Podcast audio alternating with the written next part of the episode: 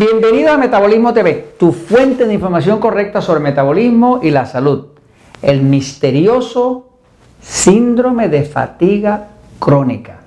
Yo soy Frank Suárez, especialista en obesidad y metabolismo. Quiero compartir con ustedes hoy una última investigación que he hecho, porque me han preguntado personas que nos escriben a Metabolismo TV, usted siempre nos puede escribir a Metabolismo TV, que le expliquemos el síndrome de fatiga crónica.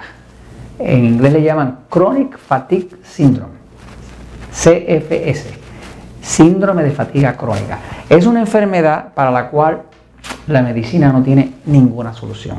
No importa qué especialista usted vaya a ver, ninguno de ellos tiene solución ni tiene medicamento ninguno para aminorar el síndrome de fatiga crónica. Voy un momentito a la pizarra, fíjense.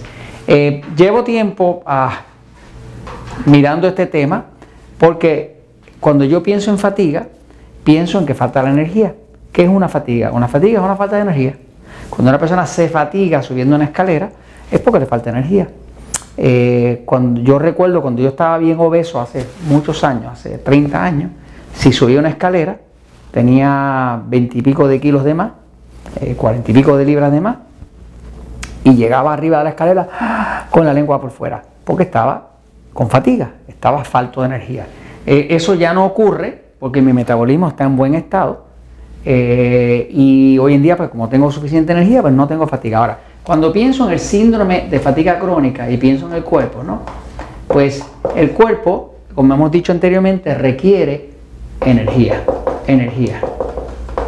La necesidad principal del cuerpo humano es energía, porque la energía es la que permite el movimiento, el movimiento es lo que permite la vida, ¿no? Este, el metabolismo lo que hace es que provee la energía. Eh, buscando eh, distintas soluciones al tema este de cuando nos preguntan del síndrome de fatiga crónica, hace poco encontré una contestación que es la primera que me hizo sentido, pero más que eso vi a alguien que tiene resultados. Hay un doctor eh, que está en la Universidad de Washington, se llama el doctor Martin Pal. Ah, el doctor Martin Pal era un paciente de síndrome de fatiga crónica. Eh, él regresaba de un viaje en Europa, años atrás, eh, había tenido mucho trasnochar, eh, falta de sueño, un viaje largo, y pensó cuando llegó a, otra vez a, Washington que era que el efecto del jet lag, del retraso en el avión, del cambio de hora y demás, le había afectado todavía pero notó que después que llegó de Europa, de ese viaje largo, eh, eh, su mente no funcionaba igual y su memoria le estaba fallando. Y para un profesor, para un investigador, pues eso es terrible, que no falle la memoria, ¿no? Este, pues eh, estuvo investigando, investigando, investigando y observando el metabolismo, llegó a la siguiente teoría. La teoría era esta. La teoría es, decía él, las células tienen dentro la mitocondria. La mitocondria tiene que oxidar bien y tener suficientes elementos para producir una sustancia que se llama ATP. ATP quiere decir trifosfato de adenosina, adenosine trifosfate en inglés, ¿no? Esta es la energía del cuerpo, ¿no? ¿Qué tiene poco una persona que tiene síndrome de fatiga crónica? Pues poco ATP. Entonces, eh, su teoría fue basada en hacer una investigación para ver por qué le estaba perdiendo la memoria, por qué andaba como en una nube y no podía concentrar, eh, y llegó a, tocar el tema de la mitocondria, de lo que pasa dentro de las células del cuerpo.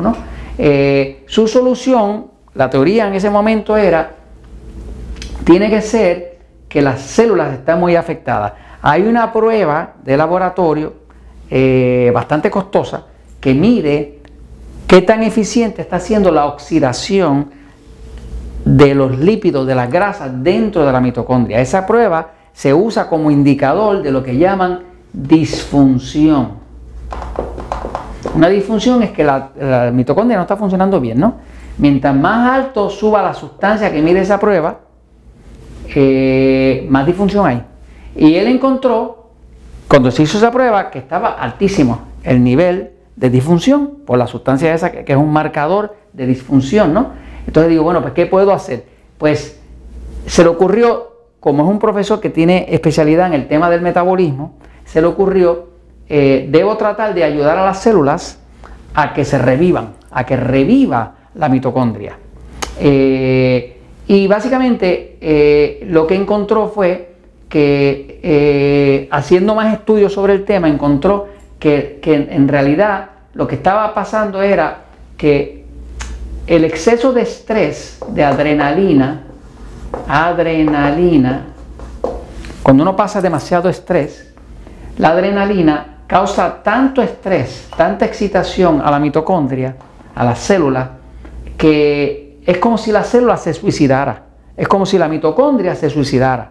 Cuando se suicida, el sistema inmune, que son otras células distintas que están eh, eh, a cargo de la defensa, atacan la mitocondria.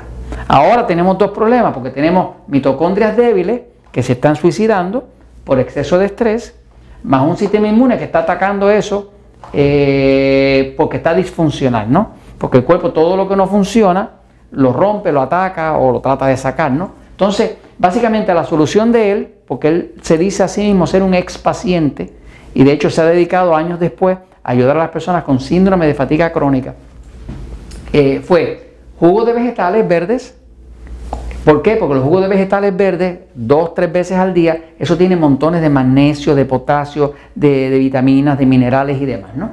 Eh, una dosis alta de COQ10, COQ10 es un suplemento natural que fuerza la entrada de oxígeno. Una dosis eh, relativamente alta de ácido alfa-lipoico. El, ácido alfa-lipoico que se consigue en los, centros de salud, las tiendas de health food stores, ¿verdad? Este, es un antioxidante, es un super antioxidante que evita toda la oxidación, los radicales libres eh, y permite que no haya destrucción celular, ¿no? Permite, protege la célula. Y una dosis alta de vitamina E, cuando estamos hablando de una dosis alta de vitamina E, estamos hablando no menos de 2000 eh, IU unidades por día, ¿no? Este, por ejemplo, hay países como México, donde en el, Distrito Federal, en Ciudad de México, es tan alto que a la gente le falta la respiración, porque allá arriba hay menos respiración, porque es más alto. Y, allá muchas personas, si no toman vitamina E, les empieza a fallar el metabolismo, porque la vitamina E permite que se pueda utilizar el oxígeno. ¿no? Hay otro suplemento eh, que se ha vuelto muy popular porque tiene efectos inclusive hasta anticáncer, que es el resveratrol, que es algo que sacan de la uva y, lo tiene mucho el vino tinto. ¿no?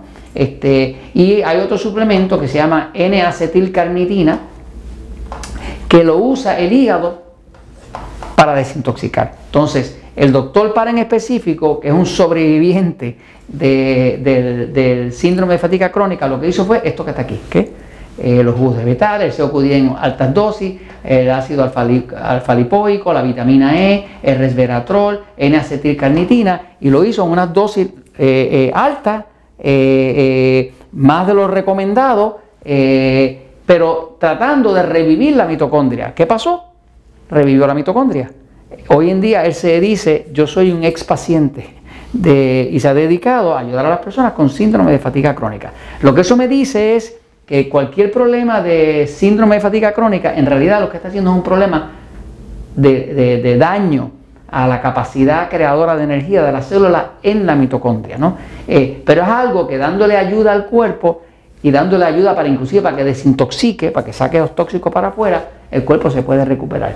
Y esto se los comento porque la verdad siempre triunfa.